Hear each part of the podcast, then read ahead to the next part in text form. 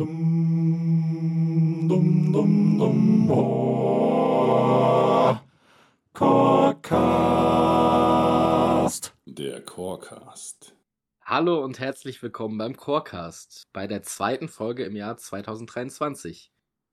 Diejenigen von euch, die schon länger dabei sind, werden sich wahrscheinlich wundern, wer hier spricht, beziehungsweise dass nicht David die Ansage macht, sondern ich. Ich bin Markus und ich begrüße ganz herzlich David auch zu dieser Folge.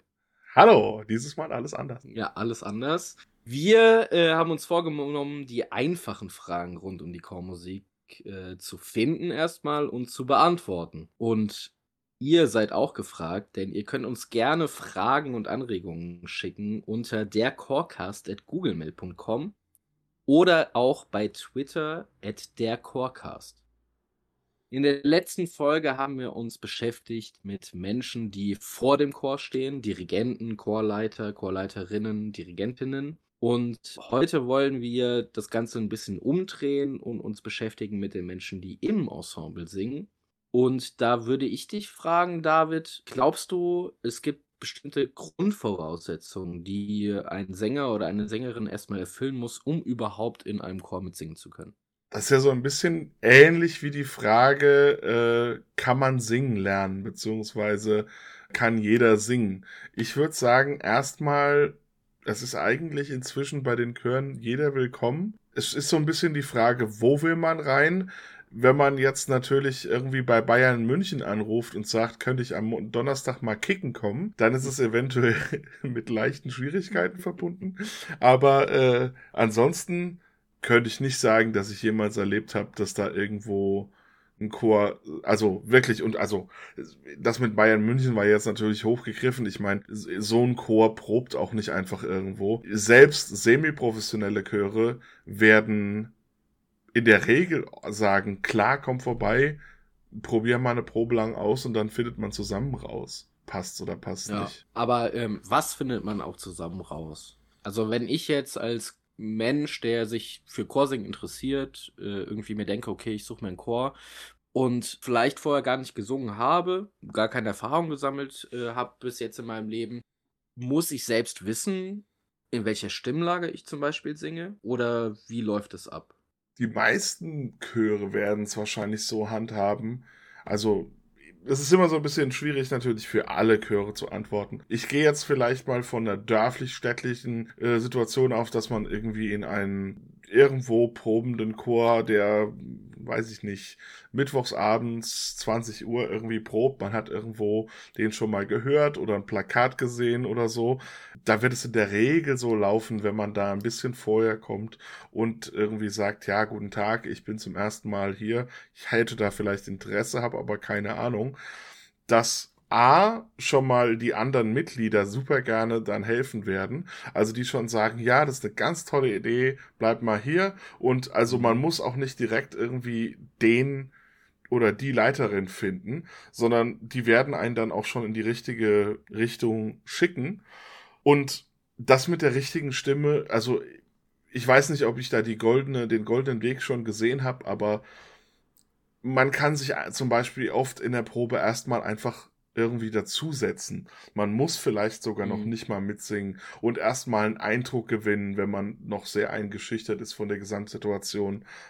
Wie ist das in einem Chor zu singen? Und einfach durch das Sitzen da mal so ein bisschen das Ganze wahrnehmen und vielleicht dann auch schon still so ein bisschen ausprobieren. Ich habe ganz oft erlebt, dass zum Beispiel auch in so Situationen dann die anderen Sängerinnen und Sänger schon so fit sind und auch so ein bisschen beim Mitlesen helfen, zeigen, wo man ist, was man gerade, was sie gerade machen, quasi, was sie gerade singen. Und da braucht man, glaube ich, wirklich keine Kontaktscheunis irgendwie zu haben. Wenn man dann wirklich, wenn es daran geht, dass man wirklich herausfinden möchte, und vielleicht will man das ja auch direkt, das herausfinden, welche Stimme man ist. Dann kann man in der Regel mit der Leiterin oder dem Leiter kurz Kontakt aufnehmen und dann entweder vor oder nach der Probe wenigstens fünf bis zehn Minuten investieren. Dann wird diese Leitungsperson in dem Moment durch ein kleines Vorsingen sehr schnell auch herausfinden können, wo man hingehört. Klar, da ist dann dieses Vorsingen alleine dann irgendwie, vor dem vielleicht manche Leute Angst haben. Aber selbst da, glaube ich, also das darf man sich nicht so vorstellen, dass man dann alleine vor der ganzen Gruppe äh, ja, sich da seelisch-moralisch entkleiden muss, sondern dann ist es eben so, dass man vielleicht zu zweit irgendwie in einem, in einem Nebenzimmer oder schon mal im Probensaal und die anderen warten noch draußen, sich viel vorsichtig ausprobiert. Vielleicht kann man zusammen mit der Leitungsperson schon mal ein paar Töne singen. Also ich glaube, da sind die meisten so fit, dass das ein ganz schnell rumgehendes Ding ist. Und dann, dann weiß der oder die Leiterin schon, da muss man so ungefähr hin und dann wird man da mal hingesetzt in der Probe, probiert sich ein bisschen aus und ich glaube, dann, dann ist das auch, dann ist das schon rum und dann, und dann renken sich ganz viele Sachen von dort ein. Ja, ja. Wo du es gerade sagst, also es äh, stimmt schon. ich habe schon alles falsch kleine gemacht. ja, ja, also kleine Anekdote aus meinem Chor. Ähm, neue Sängerin kam und äh, hat dann auch äh, mich gefragt, äh, ja, wo, wo sie denn hin soll und war halt eine, ich habe sie als weibliche Person gelesen und dachte dann, okay, Sopran oder alt und der Sopran war schwach besetzt. Da habe ich dann gesagt, ähm, ja, probier doch mal im Sopran. Während der Probe habe ich dann gemerkt, irgendwie, da ist immer eine Person, die irgendwie eine Oktave tiefer singt. Äh, dachte ich schon so, hm, was ist da jetzt los? Dann habe ich nach der Probe tatsächlich mit ihr geredet und äh, habe sie gefragt, ja, ob sie denn auch äh, vor der, davor schon mal Chorerfahrung gemacht hat. Und sie so, ja, ja, ja. Und dann habe ich gefragt, ja, und welche Stimmlage hast du da immer gesungen? Ja, Tenor. und dann war das so und dann hat sie auch bei mir tatsächlich im Tenor gesungen. Das war ähm, eine, eine taffe Lady, äh, eine sehr nette Lady auch, aber ähm, ja, die hat sich dann als Teneur, Tenöse ähm, herausgestellt. Und das war dann auch so, ne? Man, man, man guckt und, und äh, vermutet und, ne, und das ist natürlich auch gang und gäbe, weil du kennst die Person ja auch noch nicht und sagst erstmal ausprobieren, aber in dem Fall war das Ausprobieren natürlich dann irgendwie, hat dann nicht zum Ziel geführt, beziehungsweise hm. letztendlich doch, aber natürlich äh, erstmal irgendwie ähm, nicht gewählt, ja. Ich meine, letztendlich hat niemand seinen Kopf verloren und äh, ich glaube, es war bestimmt auch nee, eine nee. lustige Situation. Ich meine, ja. äh, sowohl für die Sopranistin als auch für äh, die Dame, die dann in Tenor gewechselt ist. Ja. Ja, ich glaube letztendlich, wie gesagt, wir waren ja eben bei der Frage, kann jeder singen und so, ne? Das ist halt, jeder kennt diese Kontaktscheunis und das ist, äh, das ja. ist, das ist, glaube ich, der größte Punkt und da zerbrechen sich Chöre wirklich an überall auf der Welt den Kopf drumherum, wie man Leute ansprechen kann. Also, wenn ihr jetzt da draußen sagt, ich will in einen Chor, wie könnte ich, dann könnt ihr fast darauf Gift nehmen, dass die alles tun werden, um euch zu halten. Also die, ja. also ihr seid eigentlich in dem Moment diejenigen, die alle Karten in der Hand haben und solltet in dem und, Moment gut über eure Forderungen nachdenken wo du es gerade gesagt hast, mir, mir, fällt so ein kleines Beispiel vielleicht dazu ein. Irgendwie jeder von uns kennt ja diese Leute, die für Amnesty International oder die UNO-Flüchtlingshilfe oder was auch immer irgendwie in Fußgängerzonen stehen und Mitglieder werben, die spenden. Ja. Und ich habe den Job selber mal gemacht, tatsächlich, und das war ein wirklich sehr anstrengender und schwieriger Job, sage ich mal, weil man spricht irgendwie gefühlt drei Millionen Leute an, von denen zwei überhaupt erstmal zuhören und sich anhören, was man sagt. Und äh, ich würde das so ein bisschen vergleichen, Leute, die singen wollen und sich beim Chor melden, mit den Leuten, die zu so, solchen Leuten hingehen und sagen, hier, ich würde gerne spenden. Also die, die Not ist groß und jeder Verein und jeder Chor ist wahrscheinlich froh um jeden Sänger und jede Sängerin, die gerne mitsingen möchte. Deswegen sollte man absolut keine Scheu haben davor, da Kontakt herzustellen. Und wenn wir jetzt schon bei Kontakt sind, ist natürlich die Frage, wie kann ich überhaupt Kontakt herstellen? Wie funktioniert sowas überhaupt? Ich kann dann natürlich nur aus meinen Erfahrungen mit meinen Chören sprechen, wie da irgendwie die Möglichkeiten waren. Also der Chor, den ich in Würzburg jetzt zurzeit leite, noch eine gewisse Zeit, den gebe ich jetzt leider ab dann. Ähm, der hat sich 2019 neu gegründet und ähm, diese Gründung ist tatsächlich äh, nur in der Zeitung annonciert worden. Und auch auf diese Zeitungsannonce haben sich aber dann sehr, sehr viele Leute tatsächlich gemeldet, äh, die zur ersten Probe dann erschienen sind.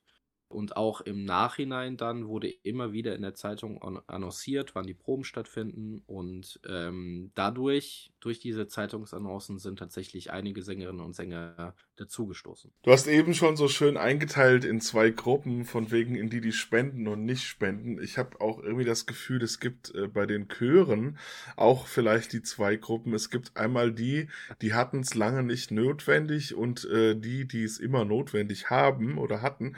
Und dementsprechend dann auch die Chöre, die äh, sich quasi in der Form und Werbung bemühen, dass äh, an dem Probenort äh, an der Tür, wo die Proben stattfinden, ein Plakat hängt. Hier proben wir heute von bis, komm gerne dazu. Das heißt, sollte man ja. zufällig zu dem Zeitpunkt dort sein, dann hat man Glück. Ansonsten wird man es nicht mitbekommen. Und dann gibt's die anderen Chöre, die alles betreiben. Ist jetzt vielleicht ein bisschen überspitzt formuliert. Und vielleicht kann man auch sagen, dass erfolgreiche Chöre nicht werben müssen. Aber meiner Erfahrung nach, da könnten wir fast eine eigene Folge zu füllen, wie Chöre besser werben könnten und sollten. Du hast gerade schon die Zeitung an, erwähnt. Ich glaube, da selbst da sind einige Chöre noch zu scheu vor, beziehungsweise es gibt dann so diese typischen Projekte, die man dann mal anstößt, aber alleine was die Streuwirkung beziehungsweise die Häufigkeit der Werbung angeht, äh, ja. Da, da, da wird sich jetzt fast mal lohnen, mit einem Werbetreibenden mal drüber zu sprechen, ja. Also wie oft ja. muss ein Mensch eine Werbung gesehen und wahrgenommen haben, um sie erstmal als nicht mehr störend anzunehmen oder vielleicht dann eben trotzdem irgendwie was zu kaufen. Es gibt ja dann auch so Gegenreaktionskäufe und also Psychologie ist ja eine große äh, Sache und ähm, ja, vielleicht machen wir irgendwann eine eigene Folge dazu kann man auf jeden Fall machen. Ähm, wir haben es ja eben schon angesprochen, dass tatsächlich der Mitgliederschwund, den haben wir schon mehrfach angesprochen in verschiedenen ähm, Folgen. Aber tatsächlich, dass Chöre eigentlich immer auf der Suche sind nach neuen Sängerinnen und Sängern. Und wenn du das jetzt gerade ansprichst, dann geht es ja auch darum, was wollen diese Vereine eigentlich und wie viel sind sie bereit zu investieren? Also aus meiner eigenen Erfahrung kann ich. Also bei jetzt sagen, dem Thema Werbung meinst du? Genau. Ja. Also aus meiner Erfahrung kann ich sagen, ähm, dass in all meinen Chören, die ich bis jetzt geleitet habe, das Problem war, neue Sängerinnen und Sänger für den Chor zu gewinnen. So. Jetzt habe ich äh, in dem einen Chor in Würzburg einen sehr guten Vorstand, die wirklich bereit sind, auch viel Zeit und Geld auch teilweise zu investieren. Wir haben Flyer gedruckt, wir haben eine Homepage, wir haben Zeitungsannoncen gemacht. Und ein anderer Chor, da war es so, dass eigentlich jede Probe der Vorstand sich beschwert hat, äh, dass zu wenige Leute da sind, dass wir neue Sängerinnen und Sänger brauchen, ähm, aber da nichts passiert ist. Also es gab keine Homepage, es gab keine Zeitungsannoncen, selbst bei Konzerten wurde nicht geworben dafür, neue Sängerinnen und Sänger zu gewinnen. Und natürlich habe ich das auch angesprochen, aber es ist halt nichts passiert. Ja, ich habe auch schon gesagt, also das Thema Werbung ist so spannend und vielfältig eigentlich. Wir haben schon irgendwie im Vorgespräch schon mal irgendwie äh, und ich gehe jetzt auch nicht zu so tief ein, weil wir gesagt haben, wir machen vielleicht eine extra Folge dazu. Ja. Aber das Thema Online-Werbung ist so vielfältig. Man kann ja inzwischen wirklich auch genauestens Zielgruppen irgendwie bei einer Online-Werbung ansprechen. Also ich glaube, es gibt zum Beispiel die Möglichkeit, per YouTube Leute zu bewerben. Und je mehr ich investiere, desto genauer kann ich die Zielgruppe eingrenzen, ja. die quasi dann angesprochen wird. Ja. Genauso ist es aber auch ein Thema und ich glaube, jetzt wollen wir, wie gesagt, den Rahmen nicht sprengen. Das aber auch, das ist auch ein Thema, was auch über den einzelnen Chor hinausreicht. Also auch in den Chorverbänden wird, finde ich, zu wenig gemacht, was das angeht. Ja, es gibt natürlich eine Chorzeit, die dann natürlich irgendwie Werbung macht. Aber ich meine, wenn man im Fußballverein ruft, wollt ihr Fußball spielen, sagen alle ja. Dann gehen sie vielleicht in anderen Fußballvereinen, aber der Punkt ist, ich muss ja auch wirklich dafür in die Gesamtbevölkerung reinrufen und muss eben da irgendwie versuchen, Leute zu erreichen. Ich habe ja eben schon mal gesagt, Werbung ist ein so großes Ding und ich muss also, ich muss halt nicht unbedingt auch super spitz orientiert auf einen Chor äh, orientiert Werbung machen, sondern ich muss mir vielleicht auch mal Gedanken machen, ob ich nicht für das Chorsingen allgemein Werbung mache und dann ja. dem erreichten Beworbenen die Entscheidung übrig lasse, in welchen Chor gehe ich denn und, und entscheide ich dann selber, wo ich mich hinwende. Ich wollte ein bisschen zurück wieder dahin, was du gesagt hast, was gibt es für Möglichkeiten und wie haben sich die Chöre auch beworben, weil, also ich, ich denke, es gibt diese, diese ganzen Webseiten, selbst da ist es ja auch oft so, also ähm, ja, ich sag mal, die, die, der Windows 98, der steht noch irgendwo, der die entworfen hat, die Webseite. Und äh, ja, äh, die, die Facebook-Seite wird auch alle drei Monate äh, gründlich gecheckt, ja. Ähm, da, da muss man auch aufpassen, da gibt es eine Menge Chöre, die da auch noch sehr hinterher sind, beziehungsweise nicht wissen, was sie zu tun haben. Obwohl natürlich gerade da jetzt momentan viele junge Ensembles dann auch da natürlich super punkten können. Also egal, ob das ein Hamburger Hafenchor ist. Muss, ja Wobei ich dazu anmerken muss, ähm, wenn ich jetzt an meinen Chor in Würzburg denke, da ist es schon so, dass vereinzelt Leute, also es geht ja dann auch immer darum, wenn du so einen Chor hast, wie erhalten meine Chormitglieder Informationen zu mhm. eventuellen Sonderproben, zu Absagen von Proben etc. Und ich habe bei mir in meinem Chor in Würzburg tatsächlich drei, glaube ich, Leute, die keine E-Mail-Adresse haben, keinen Internetzugang, wo dann auch klargestellt werden muss, dass die, die Informationen äh, erlangen. So, dann rufe ich teilweise, also eine rufe ich immer an, selbst weil ich da weiß, dass da sowas nicht äh, ist. Und dann habe ich Gott sei Dank, ähm, wie soll ich sagen, ein, meine, meine Core-Mama quasi, die für mich auch gewisse organisatorische Dinge übernimmt, die auch äh, Reservierungen macht für unser monatliches äh, After-Hour nach der Probe. Ähm, das sind auch so Dinge. Ein zentrales Thema für jeden Verein ist natürlich auch immer Geld. Ja, und wenn wir über Werbung jetzt gerade gesprochen haben, ist das natürlich auch ein Faktor, der damit, ne, der da eine Rolle spielt einfach. Wie viel Geld hat auch ein Verein zur Verfügung um eben solche Dinge sich leisten zu können.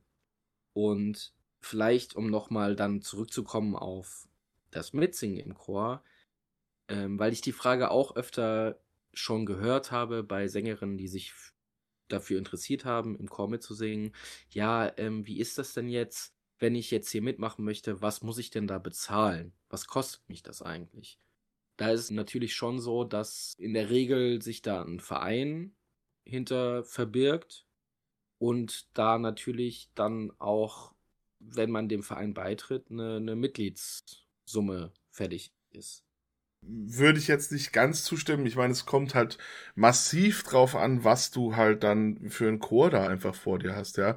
Also es gibt viele Kirchenchöre, die zum Beispiel so eine Art Vereinsbeitrag haben, wo das aber nicht unbedingt, also da gibt's dann auch welche, wo du nicht zahlen musst, beziehungsweise das sind dann so Sachen, wo dann auch geringe Beiträge nur deswegen notwendig sind, weil es da im Prinzip vor allem drum geht, hier bezahlen wir mal Geburtstagsgeschenke für unsere Jubilare ja. oder so. Es gibt manche Chöre, die wirklich dann quasi gar keine Mitgliedsbeiträge zahlen, weil sie irgendwo getragen sind von. Aber äh, ich glaube, wie du schon sagst, der, der Großteil ist irgendwie unter einem Vereinsmantel geführt und das sind auch meistens die Chöre, die gut organisiert sind und ja, wo es, wo es auch wirklich, wo es sinnvoll ist, weil, weil das sind die Chöre, die dann auch nicht nur irgendwie als Eintagsfliege von heute bis übermorgen bestehen. Diese Chöre sind nicht umsonst teilweise 200 Jahre alt, weil ja. man eben dort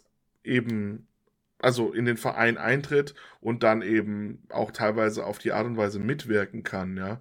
Also dann kann er dann quasi entscheiden, welche, welche Rolle möchte ich da spielen zahle ich dann nur. Aber es gibt ja total unterschiedliche Modelle. Also es gibt äh, etliche unterschiedliche Modelle und auch wenn wir jetzt darüber reden, äh, über diese Vereinsbeiträge und so, ich weiß nicht, wie es bei dir ist, aber in den Chören oder die Chöre, die ich geleitet habe, da lag der Vereinsbeitrag bei zwischen 20 und 40 Euro im Jahr.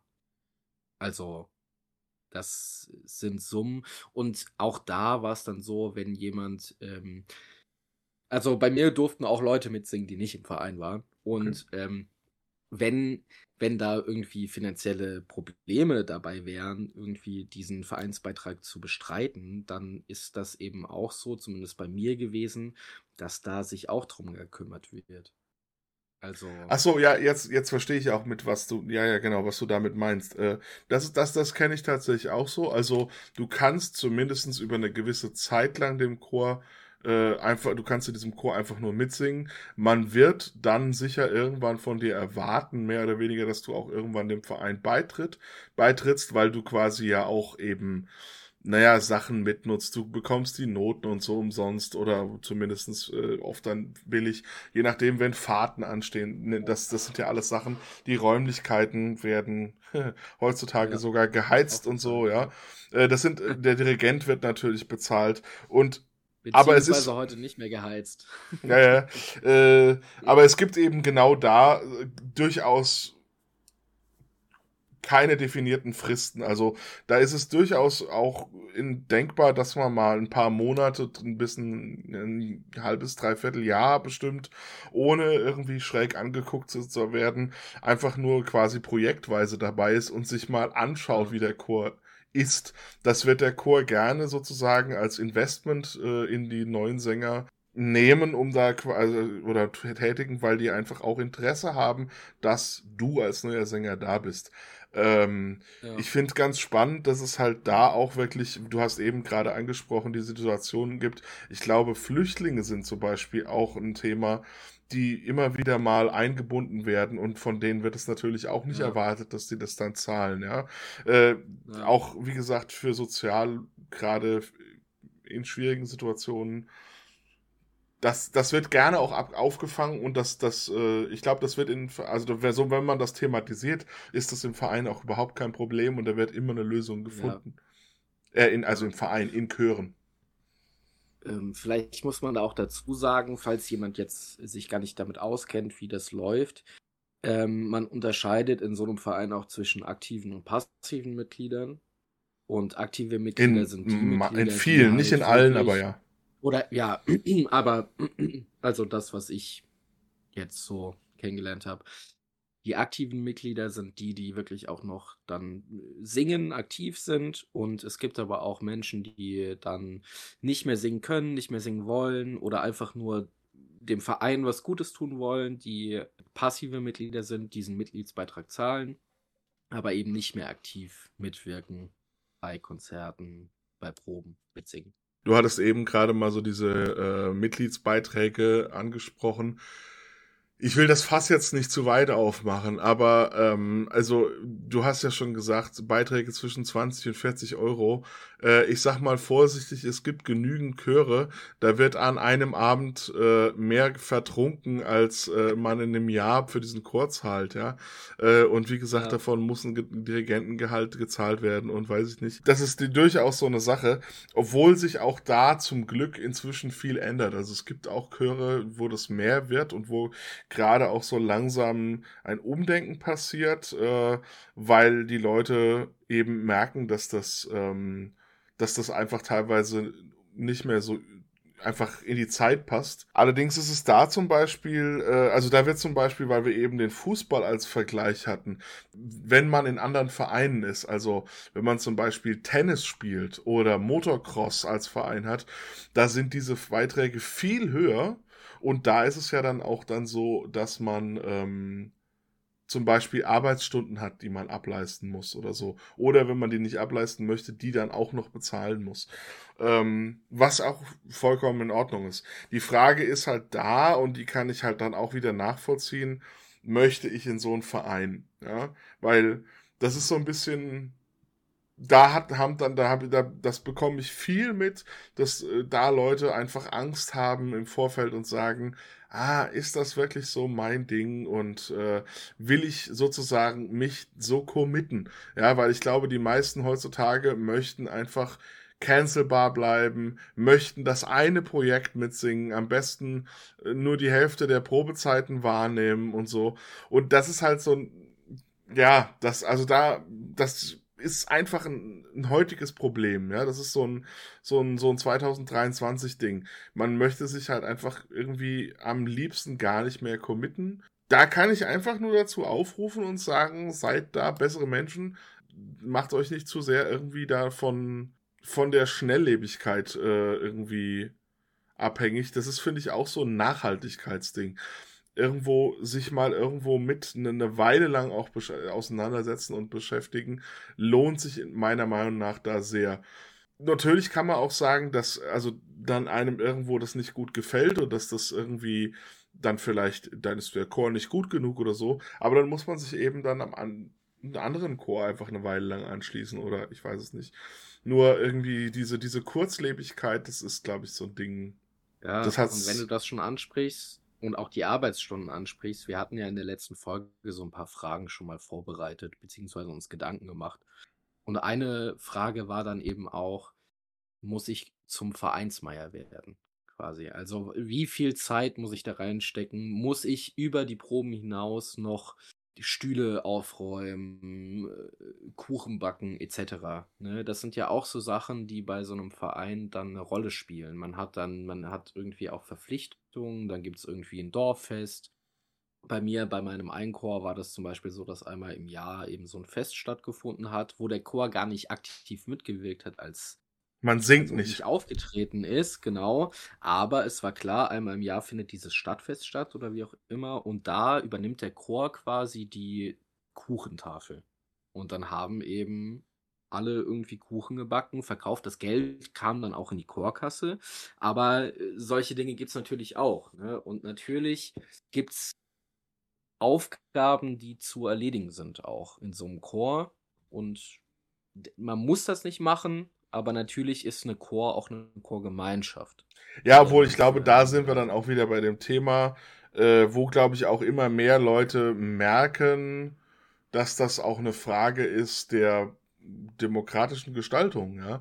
Also wenn ich als Chor keine Lust habe, drei extra Termine zu machen, wo ich Kuchen verkaufe, irgendwie Bier zapfe oder sonst was, dann ist es ja gar kein Problem. Dann muss ich einfach nur meinen Mitgliedsbeitrag erhöhen und quasi die Kosten, die ich dann eben bei diesem Fest einnehme, irgendwie anders reinbekommen, ja. ja ist natürlich ein Thema, wo viele alte Chöre vor allem sofort sagen, das ist überhaupt nicht möglich. Äh, und da spielt natürlich auch Tradition da eine Rolle, aber das, das, ich glaube, das sprengt jetzt dann so ein bisschen den Rahmen, weil ja, wie gesagt, das also das Thema ist, man kann sich da, eh, um das vielleicht so ein bisschen abzurunden, man kann sich auf jeden Fall als Interessent da auch das suchen, was einem liegt. Ja, also ich muss weder reich noch arm sein, um in so einen Chor äh, zu kommen. Es wird sich für alles eine Lösung finden und ähm, was auf der Welt ist frei. Irgendwo muss man sich ja irgendwie kleine kleine Beträge zahlen, aber äh, ja. Du hast es ja eben schon gesagt, also ich finde die, die zwischen 20 und 40 Euro im Jahr, äh, das ist, denke ich, eine Sache, ja, das, das gibt man ja irgendwie teilweise im Monat für einen Streaming-Service oder, äh, weiß ich nicht, beim Restaurantbesuch oder so aus. Ja, also das, das kann ja. man, das können sich die meisten von uns, glaube ich, leisten.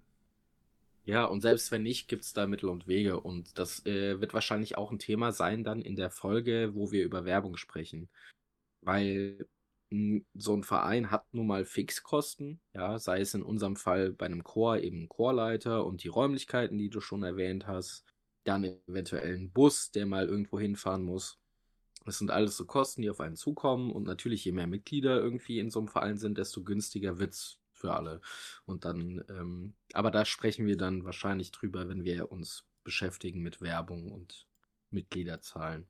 Aber andere Frage, David. Wenn wir jetzt schon die ganze Zeit darüber reden, was muss ich leisten, was muss ich bringen, was muss ich zahlen, was gibt mir so ein Chor eigentlich und kann ich vielleicht im Chor auch etwas lernen? Mal abgesehen davon, dass ich natürlich äh, neue Musikstücke kennenlerne und in der Gemeinschaft bin und eine Gemeinschaft kennenlerne. Aber gibt es darüber hinaus auch etwas? Kann ein Chor leisten, zum Beispiel eine, eine musikalische Ausbildung zu liefern? Das ist natürlich dann immer abhängig davon, in welchem Chor ich singe und wie gut der Chor vernetzt ist und wie finanziell stark dieser, dieser Verein auch ist. Ich habe zum Beispiel bei mir in Würzburg, im Würzburger Sängerverein, nicht in meinem Chor, aber im Valentin Becker Chor in Würzburg, da war es so, dass Stimmbildung angeboten wurde, über die Chorproben hinaus, die Mhm. der Verein bezahlt hat. Und äh, kleine Anekdote dazu, dann kam Corona, es ist alles eingeschlafen, es wurde online, ähm, wurden Chorproben abgehalten, aber die Stimmbildung ist natürlich zu kurz gekommen. Und dann habe ich jetzt erfahren, dass ähm, eine Chorsängerin, die neu dazugekommen ist, sich beschwert hat, dass diese kostenlose Stimmbildung ja überhaupt nicht stattfinden würde, die ja auf der Homepage irgendwie angekündigt ist oder beworben ist. Ähm, und das sind natürlich dann so Dinge, ne, mit denen man sich auch beschäftigen muss. Und wie, wie siehst du das? Also, Ich finde es auf jeden Fall eine super spannende Frage, weil das ist so ein bisschen, ich, ich habe da meine Chöre auch immer wieder mal so ein bisschen drum angehalten, mal so diese unternehmerische Perspektive einzunehmen. Also im Prinzip so produktorientiertes Denken, ja. Also was kann mein Produkt oder beziehungsweise was kann meinem mein Chor den Leuten bieten, weil ähm, das auch beziehungsweise ja auch zukunftsorientiert, ne? ja, auch das ist auch de definitiv, finde ich, auch ein Teil der Frage, dass man eben sagt, äh, wo ist dann quasi, weil, weil das auch eine Wettbewerbsfähigkeit auch für mich irgendwo darstellt. Ja. Auch wieder, vielleicht ist es eine ganze eigene Folge mal wert, aber äh, ich finde es ganz spannend, dass deine Chorsängerin oder eine Chorsängerin da in deiner Anekdote dann eben zu Recht gesagt hat, es gibt hier eigentlich ein Angebot, das ich hier gerade nicht wahrnehmen kann, ja, und der, das ist auch einer der Gründe, warum ich in die Chorprobe komme. Und ähm, Ja. andere, also ich muss sagen, die meisten Chöre, in denen ich bin, da ist es immer so ein bisschen die Frage, wie genau geht man es an? Ja, also ich meine, ich bin jetzt zum Beispiel, wir hatten schon ein paar Mal erwähnt, ich bin Lehramtsstudent oder wir beide sind Lehramtsstudenten. Mhm. In Hessen ist diese ganze ähm, Kompetenzorientierung ein Thema. Das heißt, wenn ich jetzt als Chorleiter das Ganze auseinandernehme, dann kann ich halt auf der einen Seite sagen, okay, natürlich biete ich eben, wie du schon gesagt hast, quasi meinem Chor auf der einen Seite eben die Möglichkeit hier ein soziales Gefüge aufzubauen, ja, musikalisch neue, neue Wege, neue Stücke, neue Komponisten kennenzulernen. Aber das Thema ist schon auch interessant, wenn ich manchmal frage, welche Kom oder was tue ich denn dafür, um auch einzelne Kompetenzen in meinen Sängerinnen und Sängern aufzubauen. Ich würde sagen, man kann da durchaus argumentieren, wenn dann zum Beispiel ein Einsingen immer stattfindet, dass da, dass dann was passiert, ja, also dass ich dann quasi schon da ein bisschen Stimmbildung mache. Dann, wenn ich auch informiere und meine Chorprobe auch, sag ich mal, so gestalte, dass eben hier und da vielleicht mal eine kleine Information über Komponisten historischer, ja, oder musikwissenschaftliche Informationen kommen.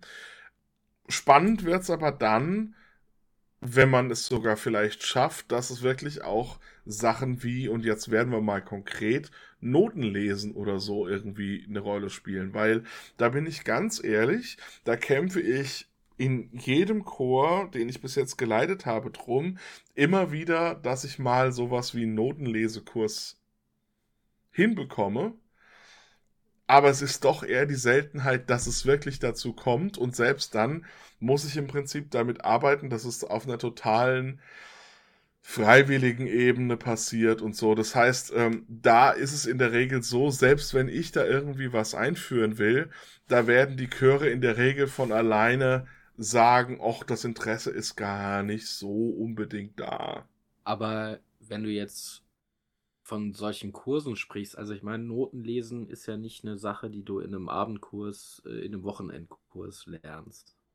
Wie eine Sprache lernen quasi. Ist das dann speziell für das Chorsingen irgendwie? Und wenn es nur darum geht, dass die Leute sehen, irgendwie, ja, hier geht's hoch, hier geht's runter, ähm, oder geht's wirklich, ist das, wäre das dann für dich eine langfristige Geschichte, wo das auch öfter passiert und die Leute wirklich Noten lesen lernen? Oder geht's dann um den Mittel zum Zweck irgendwie. Das Problem ist, also, wenn ich, das ist das immer so die Frage, und, und da, da muss ich ehrlich sagen, habe ich auch noch nicht die perfekte, ja, die, also so das übergreifende Konzept gefunden. Oft geht es, wenn wir ehrlich sind, bei Notenlesen lernen ja erstmal darum, eine Kommunikationsgrundlage herzustellen. Sprich, ich kann sagen, wir befinden uns in Takt so und so auf dem C. Ja, Jetzt kann man argumentieren, dass das alleine noch nicht unbedingt das rechtfertigt, äh, jetzt Noten lesen zu lernen. Das Problem ist nur, dass ich über dieses Notenlesen lerne, dass das halt eben nun mal ein notwendiger erster Schritt ist, um mich dann musiktheoretisch verschiedenen anderen Sachen zu nähern, um das Thema Rhythmus und so weiter und und äh, ja dann eben Intervalle und wohin es überall noch gehen kann zu etablieren. Und ich habe es zum Beispiel selber am eigenen Leib erlebt, damals bei den Limburger Domsignaben. Da war das ein Thema, was auch nebenbei in Kursen immer wieder so stattgefunden hat und auch und dann quasi gab es die Möglichkeit, sich da zu vertiefen und speziell noch ein bisschen zusätzlich zu informieren, wenn man Interesse hatte. Aber da war das so eine Art Handreiche, die man irgendwie, die zumindest bis zu einem gewissen Punkt verpflichtend war, äh, wo aber, wo alles zusätzliche eben dann, ja, das so nebenher so ein bisschen sich entwickelt hat. Und ich, ich finde zumindestens bei meinen Chören, dass ich ab und zu versucht habe, hier sozusagen auch mal wenigstens eine, eine Grundform da anzubieten. Aber um so ein bisschen wieder ins Allgemeinere zu kommen, ich glaube, wenn man ehrlich ist, dass die wenigsten Chöre dort eine Ausbildung anbieten. Also ich glaube, dass ja. das meiste wird sich darauf fokussieren, oder Entschuldigung, um vielleicht noch diesen kurzen Ausbruch zu machen. Du hattest irgendwie in einem Vorgespräch mal was gesagt und das kennt man auch, dass Leute sagen, ja, hier ist Sänger XY, der hat schon 20 Jahre Chorerfahrung. Ja. Mhm. Ähm, das Problem ist, das, das sagt rein theoretisch über diesen Sänger alles und nichts aus. Ja, also das mhm. kann sein, dass der, ähm, dass der wunderbar singt, dass der eine ganz fantastische Stimme hat ähm, dass der auch 180 Stücke ohne zu proben mit mir aufführen kann. Das sagt aber zum Beispiel, und dann da ist immer so die Frage, welche, welchen Maßstab setzt man dann an, ne? Das kann aber sein, dass der deswegen keine einzige Note lesen kann, dass der kein Intervall nach äh, oder äh, kein Intervall von alleine singen kann, dass ich weiß nicht, ja, äh, dass der überhaupt keine Ahnung hat, wo der Unterschied zwischen Mozart und Bach ist, ja. Das ist das ist die Frage, das ist das also da da ist da ist der Maßstab oft total schwierig festzulegen und ähm, da sind auch Chöre komplett unterschiedlich. Also ich habe zum Beispiel ja. Chöre erlebt, die dann sehr viel irgendwie mit Aufstellung arbeiten, sehr viel eben vielleicht auch musiktheoretisch sogar arbeiten. Andere Chöre, ja, lassen das total nebenher und fokussieren sich komplett auf den Spaß und das Miteinander. Ich glaube, letztendlich muss man da auch sagen, ich suche mir das raus, was mir gefällt. Ja. Auf jeden Fall. Und äh, zu dem Thema natürlich auch, also wo die Sängerinnen und Sänger unterschiedlich sind und alle ihre unterschiedliche Vorerfahrungen haben. Aber wir haben den Satz schon mal erwähnt in äh, einer älteren Folge, aber dieser Satz, ja, das haben wir schon mal gesungen, das können wir schon, wenn du in so einen ja. neuen Chor kommst, ist immer ganz gefährlich. Mhm. Ja. Das, ist genau, das ist von wegen, der hat schon so und so viele Jahre Chorerfahrung. Ja. Genau. Ja. Aber nichtsdestotrotz sind ja, ähm, sage ich mal, diese, diese Chöre ein, ein, ein tolles Ereignis für jeden, der sich für Chorgesang interessiert.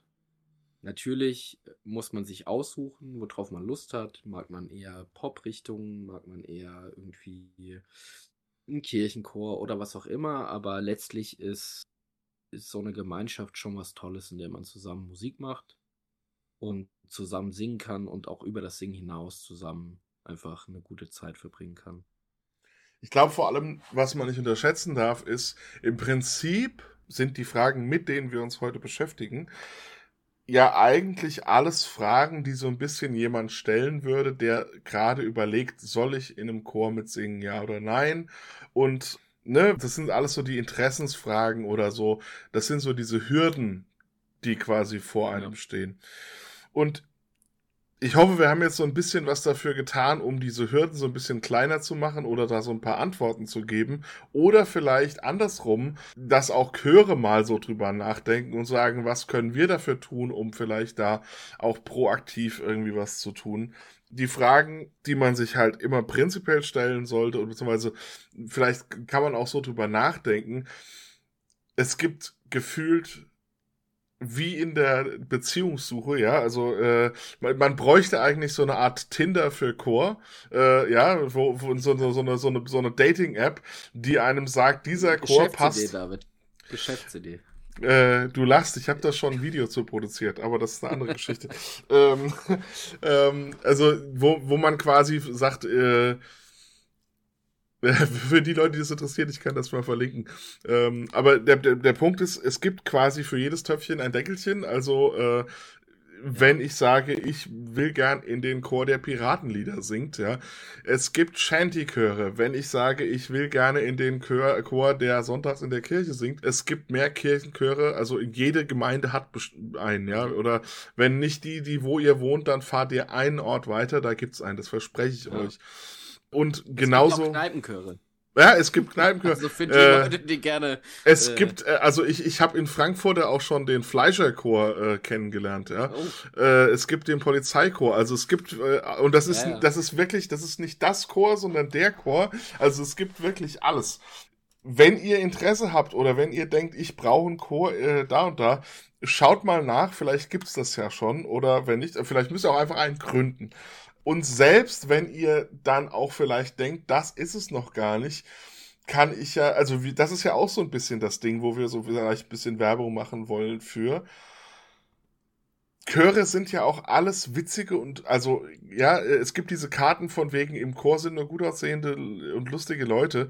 Da ist schon irgendwie was dran, ja. Also äh, das, wenn man irgendwie mit so Chorleuten zusammenhört, das ist ja auch wirklich für die die Emotionen es gibt kaum Proben, wo mal jemand nach Hause geht von und schlechte Laune hat. Ja, das ist wirklich, äh, das sind diese ganzen positiven Emotionen und Gefühle und Hormone und was alles passiert, das in den Chorproben nachweislich einfach, das, das tut gut. Tut es. Ja.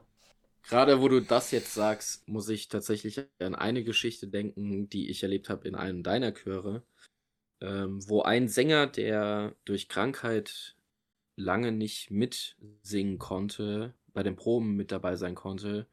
Ich weiß gar nicht mehr, warum ich dabei war, aber ich war dabei, als er das erste Mal quasi wieder mit dabei sein konnte ähm, beim Singen und werde nie vergessen, wie dieser Mensch in den Raum gekommen ist und vor Freude einfach angefangen hat zu weinen, weil er wieder in dieser Gemeinschaft sein konnte, mitsingen durfte, mitwirken konnte. Und das ist für mich äh, so ein Ding, was auch mich dazu veranleitet, irgendwie mich im Laienchor-Bereich irgendwie zu engagieren, weil das einfach unglaublich toll ist, weil ich auch gemerkt habe in meiner Arbeit, wie, wie viel das teilweise diesen Menschen bedeutet und wie viel, wie viel Kraft die daraus ziehen auch. Und also wir haben, glaube ich, äh, vor war das unsere erste Folge, die wir zusammen gemacht haben. Das dürfte dann vor so vier, fünf Folgen gewesen sein. Äh, haben wir uns unterhalten irgendwie, wie das war, als wir zum ersten Mal in dem Chor gesessen haben und so, ne? Ja. Ähm, das sind halt diese Momente, ja, und die, die kann man dort ja. halt auch erleben und die, ob das jetzt ein erstes Mal ist, dass man in diesem Chor ist oder ob man sich nach langer Zeit wieder sieht oder ob es wirklich einfach nur die nächste Chorprobe in der Woche ist, ja ein Chor gibt einem dann doch einfach sehr viel Heimat, ja. Äh, wenn man, wenn ja. man da eine Gemeinschaft findet und dort irgendwie Anschluss findet. Ja, deswegen sitzen wir hier, deswegen heißt das Ding auch irgendwie Chorcast, ne? Chorcast, ja. Und singen generell, das haben wir auch in der letzten, letzten Folge, habe ich das auch erwähnt. Singen ist einfach eine sehr reine Form der, des Musikmachens. Du hast halt, du hast halt kein Instrument vor dir. Du bist halt selbst ein Instrument. Und das macht es, glaube ich, nochmal irgendwie intimer einfach. Ja, also ich, ich kann es auch nicht anders beschreiben, als äh, wenn ihr noch nicht längst in einem Chor singt, äh, dann wird's jetzt ganz dringend Zeit. ja. Am besten Wendet euch an, äh, genau, wendet euch an einen äh, Chorleiter oder einen, einen Chor eures Vertrauens oder findet einen. Ähm, ansonsten könnt ihr uns ja auch einfach schreiben, wenn ihr mal, äh, also wir helfen euch da gerne. Wir haben ganz tolle Chöre. Äh, ich, ich erwähne es einfach nochmal, der Chorecast at googlemail.com oder at der Chorecast auf Facebook und Twitter. Äh, ihr könnt uns da gerne schreiben. Wir, oder, oder wir, wir können ja vielleicht auch hier äh, den, den großen Dating-Cast ausrufen, ja. Also, äh, wenn, wenn ihr euch hier meldet, dann, dann finden wir einen Chor für euch. Ich würde sagen, das reicht für heute, oder? Also ich glaube, wir haben es wir haben's Na, soweit. bevor wir aufhören, die wohl meistgestellte Frage in Bezug auf, was muss ich können, wenn ich in einem Chor mitsinge, muss ich trinkfest sein. Oh. Also ich sag mal so, es ist ungefähr so, wie wenn ich beim Fußball die Schuhe äh, da, dabei habe oder nicht. Äh, Naja, um also-. Ähm, solange man nicht im Männerchor singt, äh, ist alles in Ordnung. oh je, oh je. Nee, nee, also ich, äh, ich würde sagen, äh, im, im Gegenteil, also es gibt gerade sogar eine Menge Chöre, äh, dieses ganze Sobriety und äh, dieses Sober-Partys und so, äh, halten auch da massiv Einzug. Äh, das ist einfach eine Sache, die, ähm, ja, die, die auf die, auf die Gesellschaft ankommt oder die, die, ähm, die Gruppen, mit denen man sich da irgendwie umgibt. Äh, allgemein würde ich sagen, was, was man sicher sagen kann, ist, dass Chöre eine Gesellschaftsgruppe sind, die denen Kultur wichtig ist. Und zu Kultur kann eben auch gehören, dass man gut isst und gut trinkt. Äh, ansonsten ist es dort auf jeden Fall wichtig, dass man viel Zeit zusammen verbringt und da bleibt auch nicht aus, dass gefeiert wird. Wie man das mit dem Feiern macht, äh, ist allerdings, glaube ich, jedem nach wie vor selber überlassen. Äh, wie du schon gesagt hast, also es ist, äh, es ist sicherlich äh, nicht unwahrscheinlich, dass man Leute findet, die, die äh, dort gerne einheben. Äh, ich würde es auch, auch jetzt nicht ganz ausschließen, aber ähm, also Ich, kleine ich bin Ane- da nur von uns ausgegangen. Nein, aber es gibt natürlich äh, gewisse Vorurteile, sage ich mal, äh, Ressentiments, die da im Raum schweben. Aber nein, also ähm, da müsst ihr euch keine Gedanken machen. In so einer Chorgemeinschaft ist jeder so willkommen, wie er oder sie ist. Zum Abschluss möchte ich jetzt nochmal sagen, wir haben heute viel über Werbung geredet, David. Und ich möchte jetzt zweimal Werbung machen einmal Werbung machen dafür, dass ihr Werbung macht für uns, wenn euch gefällt, was wir hier so machen. Ihr dürft uns gerne weiterempfehlen, ihr dürft uns gerne schreiben. Ach was, äh, gute Presse, äh, alle Presse ist gute Presse. Also wenn es euch nicht gefällt, dann, dann, dann auch sagt das auch Kritik- weiter. Ist so. Nein, aber ihr dürft uns gerne weiterempfehlen und äh, vor allem das, was auch Ziel dieser Folge eigentlich sein sollte, ist Werbung zu machen, dafür im Chor zu singen. Und wenn ihr euch dafür interessiert, im Chor zu singen, habt keine Scheu davor und ähm, kontaktiert gerne die Leute in eurer Umgebung. Ihr werdet in der Zeitung oder auf Homepages oder in Flyern oder wie auch immer werdet ihr durchaus Möglichkeiten bekommen, da Kontaktinformationen zu finden. Und wenn ihr in Chor seid, der zuhört, dann fragt euch, wann haben wir das letzte Mal Werbung gemacht und wann können wir wieder Werbung machen? Und ich glaube, in diesem Sinne, lieber David, sage ich jetzt vielen Dank für die Folge heute und bis zum nächsten Mal. Tschüss. Ciao. Chorcast. Der Chorcast.